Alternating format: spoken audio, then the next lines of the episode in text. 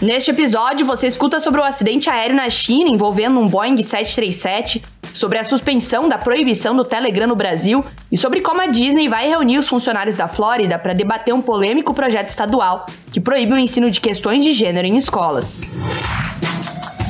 Esse é o Ouvi na Bloomberg.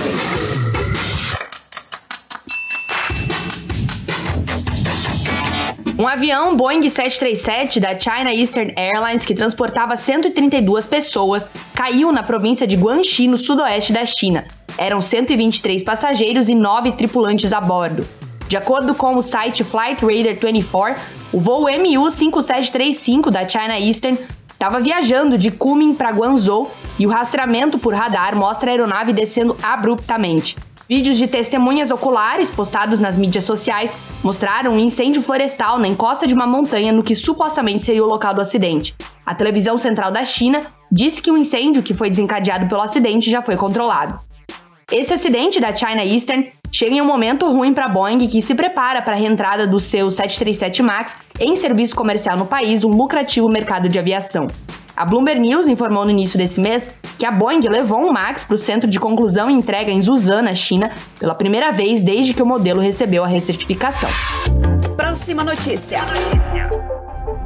O Supremo Tribunal Federal suspendeu a proibição do Telegram depois que o popular serviço de mensagens cumpriu uma ordem judicial que inclui a remoção de postagens do canal do presidente Jair Bolsonaro.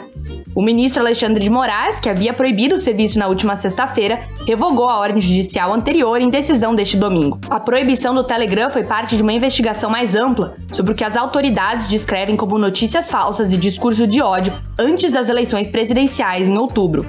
O Telegram nomeou Alan Campos Elias Tomás, advogado brasileiro, como seu representante local legal, disse Moraes na decisão.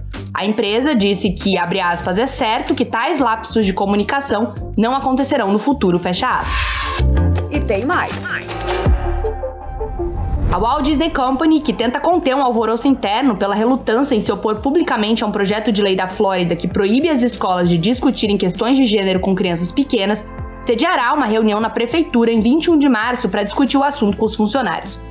A reunião faz parte de um esforço maior chamado Reimagine Tomorrow, projetado para promover a diversidade e a inclusão na maior empresa de entretenimento do mundo. Reuniões anteriores cobriram representação negra, violência contra a comunidade asiático-americana e antissemitismo. A discussão analisará como o projeto de lei que deve ser assinado pelo governador da Flórida, Ron DeSantis, pode afetar as famílias dos funcionários, Gostou do conteúdo? Então não deixe de se inscrever na nossa newsletter. Clique no link na descrição do episódio e receba o melhor da Bloomberg no Brasil e no mundo diretamente no seu e-mail. Essas foram algumas das notícias que estão lá no site da Bloomberg Linha Brasil. Entra lá em bloomberglinea.com.br para conferir mais.